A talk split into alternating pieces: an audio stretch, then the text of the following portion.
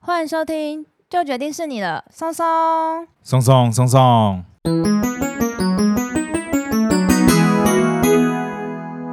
大家好，我是你们的专属现实拉雅。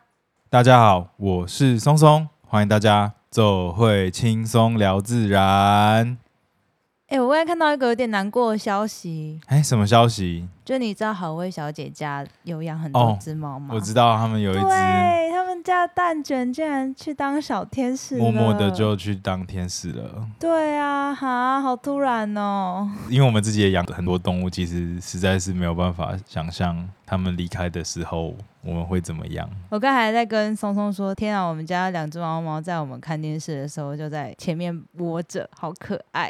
哦，对啊，真的蛮可爱的，嗯，很慵懒。哎，那大家听到蛋卷去当小天使这个新闻，想说，哎，我们怎么这么晚才录音？ 因为这是昨天吧？对，那就是因为呢，这个 moving 异能太好看啊，不是你自己跟听众说你最近人生有一些转变吗？还是再留到陪日记再跟大家分享？。应该可以留到陪日记再跟大家分享啊。但是就确实是我的人生准备有一些转变，那就是这个转变中间需要一些沟通的过程。那这个沟通的过程呢，不小心就花太多时间，以至于每天都很晚才回家， 要压缩到我们清醒的时间来，应该这样说这个等到下礼拜的培育再跟大家分享好了，然后我们可能也会调整一下我们接下来每周更新的时间。对，就是我们当然尽量希望可以礼拜五啦，但对是如果礼拜五不行的话，可能就会在我觉得可能先调整成周末，就是我们五六日会想办法更新，这样对不五对六？日，是不是这个意思吗？我觉得就可以直接调整到礼拜六日之类的。 六或日对啊，样这个我们之后整理一下，再跟大家说我们呃会调整到更新时间好了。好，那我们到时候都确定是哪一天再跟大家分享。对啊，不然一直延迟对大家也蛮不好意思的。嗯，嗯没错。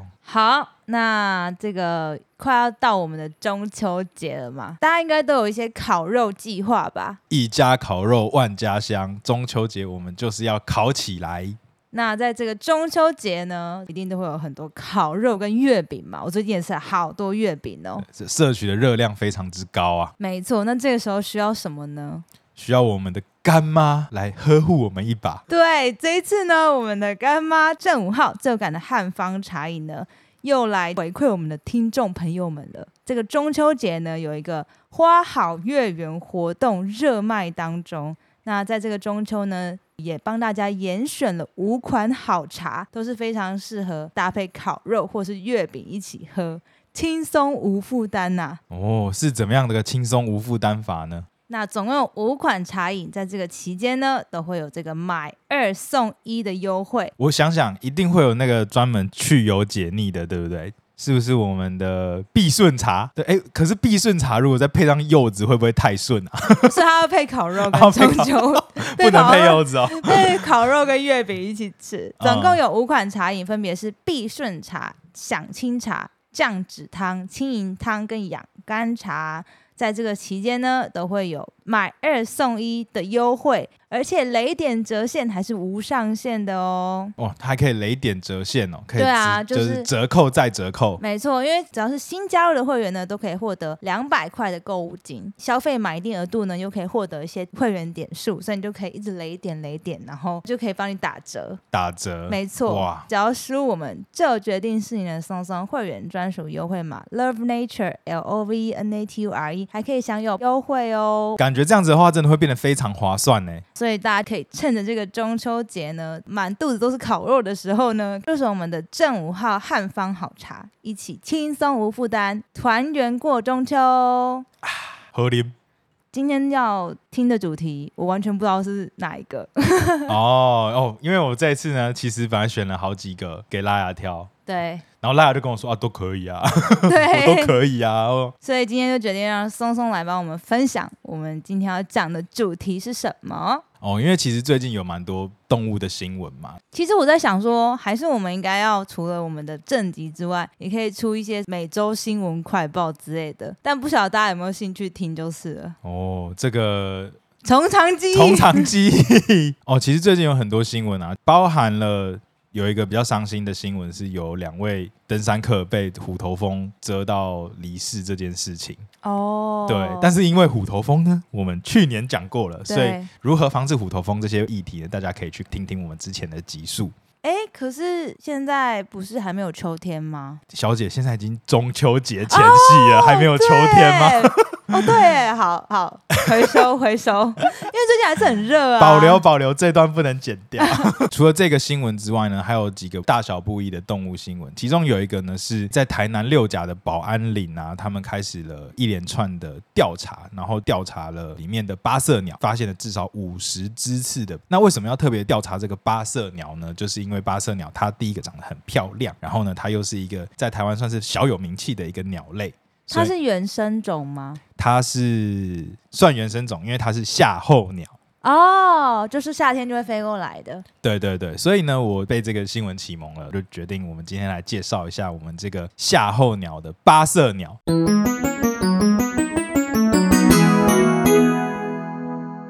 刚好现在也是八色鸟准备南返的季节，是可以做一一波的介绍。那八色鸟跟八色烤肉有关系吗？我还不知道什么是八色烤肉，还是你还你介绍一下什么是八色烤肉就是八色烤肉是一个从韩国来的一个烤肉品牌啊，哦它号称可以有八种酱让你配烤肉，哦，它是有是八种酱，我还以为它的烤肉可以烤出八种颜色。就类似啊，可能腌成什么不同颜色，然后你就可以配那个。哎、怎么好像在帮八色烤肉夜配啊？对啊，真的是我还想说什么关系嘞、因为没有关系，没有关系，嗯好我没有们也关没有系。收钱。 好好好好好对，那我们今天要讲的这个八色鸟呢，它顾名思义，它身上就是有八种不同的颜色，所以呢被称之为八色鸟。那拉雅，你知道八色鸟身上有哪八种颜色吗？红、橙、黄、绿、蓝、靛、紫、黑 还是白？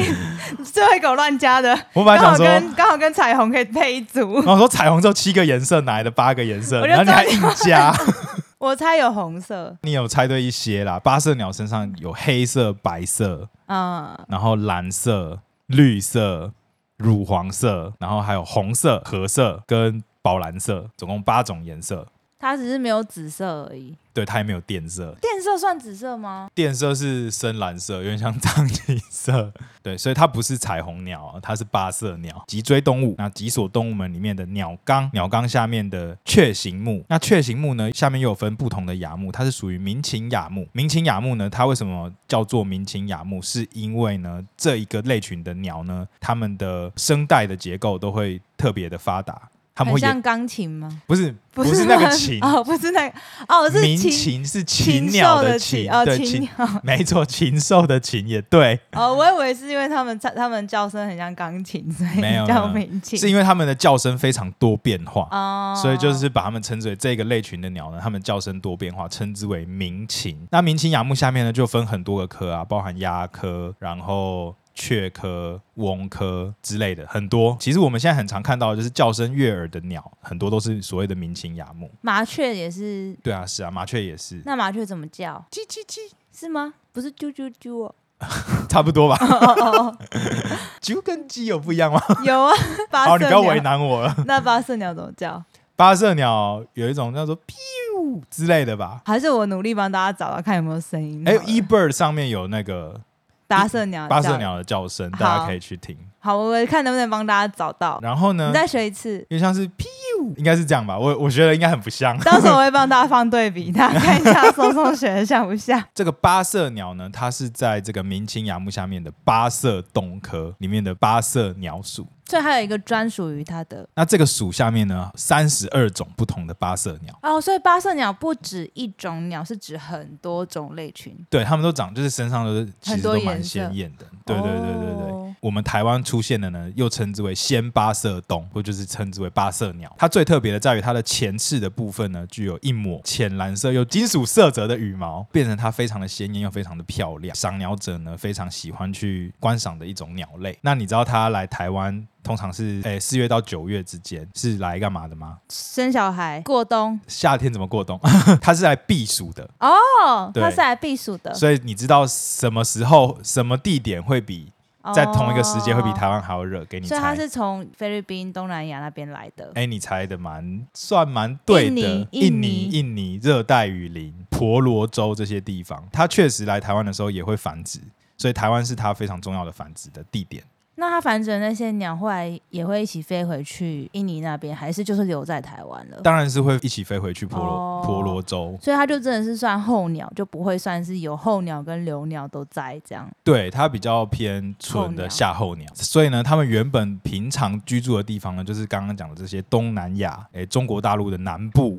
然后还有像是印尼、婆罗洲，他们在诶每年四月、五月左右会往北飞去避暑，因为那个时候可能太热了。往北飞，它可能会飞到像是我们台湾、日本、韩国都有他们的踪迹，那他们都会在这些地方呢繁殖他们的后代。那不过呢，在台湾有一个地方，在云林县的湖本村呢这边这个地点呢，是几乎是全世界目前已知最多八色鸟留留在这个地方繁殖的区域，是最大的繁殖区，也造就了就是说哦，为什么八色鸟在台湾具有一个非常特别的地位的感觉？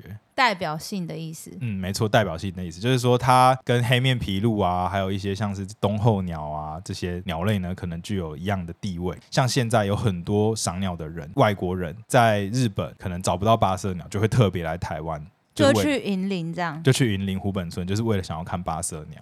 哦，所以湖本村现在是一个观光胜地，对于赏鸟人来说的观光胜地。哎，没错，当时有一个小故事，就是本来呢湖本村那边是有一些建商好像要开挖他们的山头，嗯，拿去做建材。当地的居民呢，为了要保护八色鸟。一方面是为了要保护环境，嗯，然后想要反抵制这件事情，嗯再加上刚好那边就是有八色鸟是他们最稳定的繁殖区域，嗯，所以有一个居民甚至还好像还选上立法委员，哈，就是在西元两千年左右那个时候去利用八色鸟保育这件事情去抵抗这个诶山头开挖的事情，然后最后成功的，然后也保护了八色鸟，然后也让湖本村呢一路变成了一个八色鸟知名的诶赏鸟地点。哎、我怎么觉得有点感动啊？你知道为什么吗？为什么？因为我不是苗栗人吗？哦，对，离云林也算很近不嘛，是不是 不是啦哦， 其实蛮远的。就是苗栗不是有石虎吗？对，你看我们苗栗的立法委员或者是议员们，他们不是之前有人说苗栗就是石虎很多，才会有石虎被撞到。然后我就没是错刚才听你讲完，我就觉得，虽然我相信也有一些人是站在保育那边的，但苗栗好像就是我们要开发心态吧。其我实也不不知道用这样欸，子说啊，因为呃，像石虎是一个浅山动物，它跟嗯人的距离实在太接近了。也是因为毕竟鸟可能不会去吃他们的鸡，但是对石虎有可能会。类似这样的议题，而且巴斯鸟长得就很漂亮，又很容易被看到，但是石虎可能就相对来讲比较隐秘，不过石虎呢，在野生动物里面已经算是很可爱的，已经算是有对很，啊已经算是大量关注的一个物种。那其实石虎呢，现在我觉得苗栗也有逐渐在改变，嗯要希望可以让这个石虎呢，越来越成为整个苗栗的一个象征，然嗯后大家一起来保育这样子的动物。有啦有有在啦改有变啦有啦，只是之前可能让大家有一些不好的印象。 对，会会改变的嘛。好啦，我们不要岔题，回去讲食物。 对，这个八色鸟呢，其实它是一种中低海拔的鸟类，它大概是广泛分布在海拔一千三百公尺以下的这些阔叶林，然后甚至是要有一点点开发，也也就是我们讲的这种浅山的环境。我刚刚前面最开始讲的那个新闻，它啊是在台南的六甲也有八色鸟的分布。哦，就从云林、台南这样子对，那一区都有。不止哦，甚至连台北预测模式，甚至连宜兰可能的一些低海拔的灌丛都有机会有八色鸟的中基，踪迹。对只，是云林是最大宗的。云林湖本村这个地方的密度是最高的，听说目前算起来，每年有超过一百五十对的八色鸟在那边繁殖。所以就是有三百只，对，没错，三四百只。为什么听起来分布的很广泛，可是我们却没有很常见到？就是因为它其实是一个生性隐蔽的鸟类，而且它比较偏地栖性，就是它会在一些比较低矮的灌丛去活动。然后呢，它们喜欢水边，所以他们会找一些溪流啊或者溪流的附近的灌丛筑巢，在四到五月的时候。那筑巢的时候呢，是公母一起去衔着寻找材料，然后会筑出一个类似圆形的巢。它的巢的开口呢，会跟它筑巢的附近的那个地势的坡相一致。那筑好巢之后呢，母鸟会一天下一颗蛋，好多颗，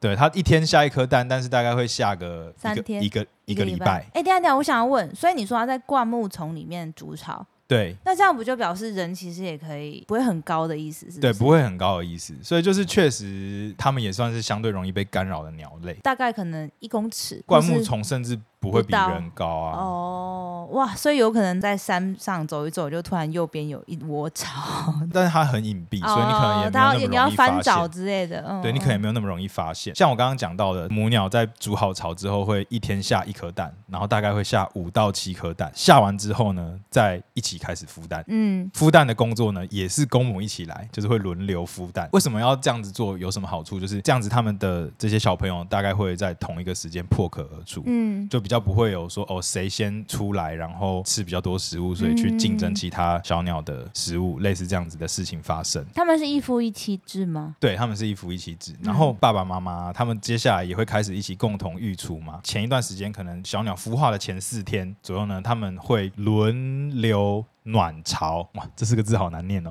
轮流暖巢，有一只出去找食物给小鸟吃的时候，另外一只会帮忙在巢里面保暖。就是以前我们要冬天进棉被的时候，都希望有人先帮我们把棉被弄得暖暖的。因为巴色鸟算是比较晚熟型的鸟类，所以它们的小鸟在最开始出生的时候非常需要照顾，所以前、嗯前几天可能连温度都要帮它们保温。嗯，对，那直到第二个礼拜呢，才会开始就是哦，两只爸妈都一起出去找食物，去喂食这些小鸟。而且这个巴色鸟，因为它们生性机警，还会迂回绕路的回巢，它们不会直接飞回它们的巢，它们会先飞到巢的附近。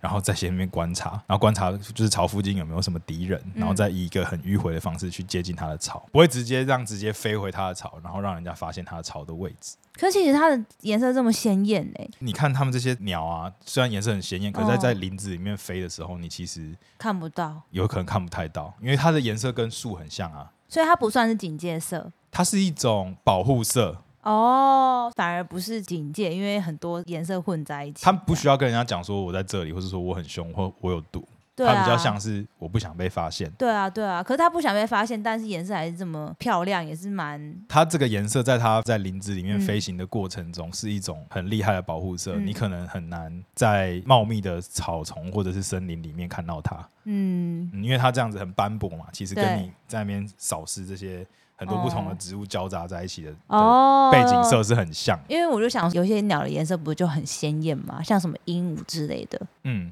那他们那个算是也是算保护色吗？还是也算是警戒色啊？他们那种就不会特别说它是警戒色，会不会说它是保护色？也有绿色的鹦鹉啊，那它的那个那种绿色可以算是一种保护色，没错。但是如果是你说的是白色的鹦鹉，那那它当然它就是是被培育出来的。也不一定是培育培育出来，哦天生就是那个颜色，就不会特别说它身上的那个颜色有什么功能， 哦，或者是说那些颜色有不同的功能，譬如说嗯是可以拿来展示自己很强壮，嗯，呃，可能对它求偶比较有利，哦，嗯嗯，嗯，嗯对，，类似这样子的功能不一定，每一种动物的颜色的功能不一定一样。嗯，但以他们来说，就比较像是它在很快速穿梭的时候，虽然我们看起来很漂亮，可是其实是一种保护色的概念，就是一种保护色。这一段期间呢、啊这些刚孵出来的这些小鸟的大便呢，会有一点像是一个囊状的构造，外面会有一层包膜。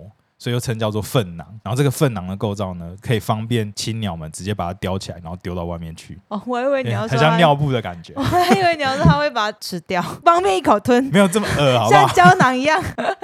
哦，是丢掉。对，而且不是说他们都会习惯在一个比较靠近水边的环境筑巢嘛，他们甚至会把这些粪囊丢到水呃丢到水里面，就是为了要掩盖他们的终极，它们的踪迹，就真的是生性非常隐蔽的鸟类。那他们的天敌主要是什么？蛇很多啊，蛇啊、猛禽啊，哦，就是那些像是老鹰啊，或是凤头苍鹰啊、这种会其他会吃鸟的一些动物。诶，嗯说不定石虎也是它们的天敌之一。嗯也可以也有说嗯可能，但他们分布应该不会有石虎啦，在那诶，边很。难讲诶，如果因嗯在为它苗们栗附近啊，台中、台南会离你有点太远了。现在石虎的分布也比我们想象中的广啊，对啊，因为他们利用的区域可能比较接近啊，都是一些浅山，嗯，所以确实是有可能。能，哎呀，这样是不是我们在十月五号可以来讲一集石虎集了？又快要到石虎日了，先预告、那、哦我们到底讲？过石虎了没？没有啊， 没有讲过，但哦，我们提讲过，老虎，我们提过啊很不多对，不对次，，我们讲过老虎夫人，连老虎甚至都没讲 对，过。老虎也没讲过。哇，那我们要来认真讲一下这个石虎的议题啊，那可能我要再多做一点功课，那你刚才说他们一次会孵出七只，差不多五到七颗蛋，哦，那这样子是所有的鸟都可以活下来吗？还是说，因为我知道有些鸟可能会故意有一颗比较强壮，一颗不，然后就让它们自然淘汰。那他们的案例是怎样？是真的都会成功吗？还是说也是有一些淘汰机制？可能还是会有部分的活下来，部分没有活下来。以一个比较早期的研究，他们的育雏率大概是三十五趴到四十趴左右，所以等于是五到七只，对，大概就是一巢会有三到四只活下来。不过他们已经是让他们大概同时孵化了，已经算是比较好的。因为像猛禽呢，有一些是它可能会孵两三颗蛋，但是它都是先主生，力，不是它是先生出来一颗蛋，它就开始孵，嗯，然后边孵的时候又生第二颗蛋，然后又继续孵，然后再孵再生第三颗蛋。那这样是不是第一颗孵的蛋它就会最先孵出来？对那啊，它最先孵出来之后呢，就最先开始吃到饭，然后所以它就会长得比别人大大，跟比别人快。中后期它就去抢别人的，食物，对，抢自己兄弟姐姐妹的食物吃。那因为它是比较强壮的个体，所以它存活下来的几率就会比其他只来的高。哦，所以他的姐兄弟姐妹就只是备胎，呃，也不能这样 说啦，就是说也都会顺利成长，嗯只是说这中间就会竞争关系比较明显。嗯嗯嗯对，那八色鸟的话是不会有这样子的状况，嗯嗯嗯，嗯，只是它可能本身就是还是会有一定的折损率。云林那边是有顺利的保存下来它的栖地嘛？对，不过其实后来湖本村附近还是有开发出一个水库，叫做湖山水库。然后呢，这个湖山水库的开发呢，被怀疑过，就是说因为这个水库的开发有影响到当地八色鸟的族群，为什么会？就是水库会破坏原本的样貌哦，嘛。水流生态，对啊，对啊，就哦原本它是一个溪嘛，然后我们把它堵起来，对让它水淹起来，变成一个水库。但是呢，这个湖山水库是不是真的有影响到八色鸟，这个是没有证据的啊。不过就是说这几年的研究有确实显示，来台湾的八色鸟的数量好像还是有变少。那只是说这个原因到底是为什么，就还有别的推测。有人说是因为他们自己原本的栖地，就是婆罗洲那边一直都有一个很严重的议题，就是热带雨林开发的议题。地的热带雨林呢，一直被开发，然后开发以后拿来去种一些高经济作物，譬如说像油棕啊这些的，会破坏原本的林相嘛。那原本的林相不见了，也就会导致这些漂亮的鸟类。诶，数量减少，那所以它飞回来的也会变少。它们还面对了一些其他的困境。早期的时候，它是一种很漂亮的鸟类嘛，在一九七零年代、一九八零年代呢，就很容易被抓 来做标本。你看它还是会容易被抓来吧？听说啦，在当时最盛况的时候，有一个有一些猎人甚至一天可以抓到两百只八色鸟，然后拿去做标本。就虽然它已经相较起来是一个保护色在树林里面，可是我觉得相较于其他长得比较丑的鸟来说的话，人类感觉还是会比较喜欢那种漂漂亮亮的鸟。那在国际呢，也发现这个问题，所以后来它被定为一个 CITES 的物种，就是说它是诶、国际认证的濒危物种，所以都会受到保护，嗯嗯，就不能捕捉。那不会有说什么它的羽毛很漂亮，所以被拿来当什么头饰之类的，应该没有吧？啊，那是猛禽， 哦，对，八色鸟比较少它的，太小只了它的吧羽？毛太小了，嗯太嗯少了。另外呢，就是说，因为就像我刚刚讲的嘛，它喜欢利用的环境呢，跟人类的我们的浅山环境很接近，那它就是会喜欢这些环境呢，会不断的被开发，然后就很容易被破坏。然后再来就是。有一个很大的问题，就是赏鸟人士会干扰它们，就是为了要能够拍到好的照片啊，或者有发现八色鸟出现的地点啊，可能会有很多人去拍照的人，他们会用类似一些小虫子去喂食的方式，让他们也是吃一些地气的虫子啊，或者是一些蚯蚓啊。那所以有些人会雇佣面包虫去。诱导它出来吃饭，或是诱导它拿面包虫去喂这些小鸟。可是呢，面包虫它的营养跟它在野外会收集到食物的营养是不一样的。如果让让这些刚出生的小鸟一直都吃面包虫，它的营养会不均衡，那就会导致它会有很有一个可能性，就是它在南返婆罗洲这一段很远的距离的时候呢，成长的不够完全，或者它成长的不够强壮，就没有办法达成这个旅途。那甚至有一些比较过分的，可能甚至会移动它的巢位啊，或者是移动它的小鸟啊，利用这种方式。但通常这种移动巢位或移动小鸟的方式，会造成它们的育雏失败。嗯，那这样就是一个不太好的做法。整体而言呢，八色鸟在一个国际上呢，还是一个算是数量蛮稀少的一种鸟类。虽然种类来讲的话有三十二种，不过以台湾会出现的这一种呢，全世界的数量呢，大概都只有一万多只，没有到很多。只是呢，它也算是算是蛮幸运的啦，在台湾就是它最密集的一个栖地呢，目前是受到算是蛮好的保育。然后这个七地呢，也都变成了就是有一种诶永续经营的方式，就是会让呃很多国际的赏鸟人士关注这个地方，来这个地方看鸟，那也会关注这边的保育，然后尽量不要让这边的栖地受到破坏。虽然数量不多，但是一直以来都还算是稳定，所以呢，也希望就是。各位呢，就是如果知道或是有看到八色鸟的时候，或是有机会去观察八色鸟的时候，要做好就是爱护它的行为，不要去过多的干扰它。那如果呢有发现，就是在路上真的运气很好被你捡到八色鸟，或者说像之前有一个新闻是什么哦，八色鸟飞到那个汤姆熊里面去，被民众捡到嘛。那如果你真的有捡到八色鸟的话，也可以联络你们当地县市的鸟会。鸟会的人会有专人来帮忙处理，就是协助它的救伤或照护的工作。对，那这样子的话呢，也可以帮助这个八色鸟这个漂亮的身影呢，可以在台湾一直持续的出现。那我们也会有机会可以观察得到。没错，在这个中秋节前后，应该算是吧。对，这个中秋节前后呢，是八色鸟准备要南返的时节，就是会飞回婆罗洲。嗯然后通常这个时候呢，它也会带着它在台湾，的小是 baby 哦，对，它在台湾四五月生下的小 baby，在这个时候已经变大了。长大了，那他就会嗯带着他一起飞回婆罗洲去那边生活。嗯，嗯，哎、其实那个他们照顾起来也是很可怜的、他们像刚刚那个六甲的调查就有看到，就是哎、这个雄鸟八色鸟雄鸟，因为照顾幼鸟到末期，然后它都秃头，它秃头，它的它的头上的羽毛都变很稀疏， 他这这个样 压力太大，怎么会这样？就是蛮累蛮辛苦的这天样。哪！我最近身边好多人要再生小孩或者是养小 孩，大家也都辛苦了。好哦，那今天就介绍这个台湾的夏候鸟——八色鸟小教室给大家。没错，它其实真的是红极一时的鸟、哦，它的地位不亚于黑面琵鹭、哦。所以黑面琵鹭我们好像也没讲过，还没，嗯居然是先从八色鸟开始啊。大家都喜欢漂亮的。我也会把八色鸟的照片呢，就是放在我们的封面上面，大家也可以看一下它到底长什么样子哦。好，那我们这一期的节目就到这边喽。如果喜欢我们的话，也不要忘记到各大 podcast 平台上面追踪关注我们的节目，就不会错过最新集数。那也欢迎可以给予我们五星好评或者是赞助抖内哦，大家的支持就是我们继续创作的原动力。我是松松，我是拉雅。再见，拜拜拜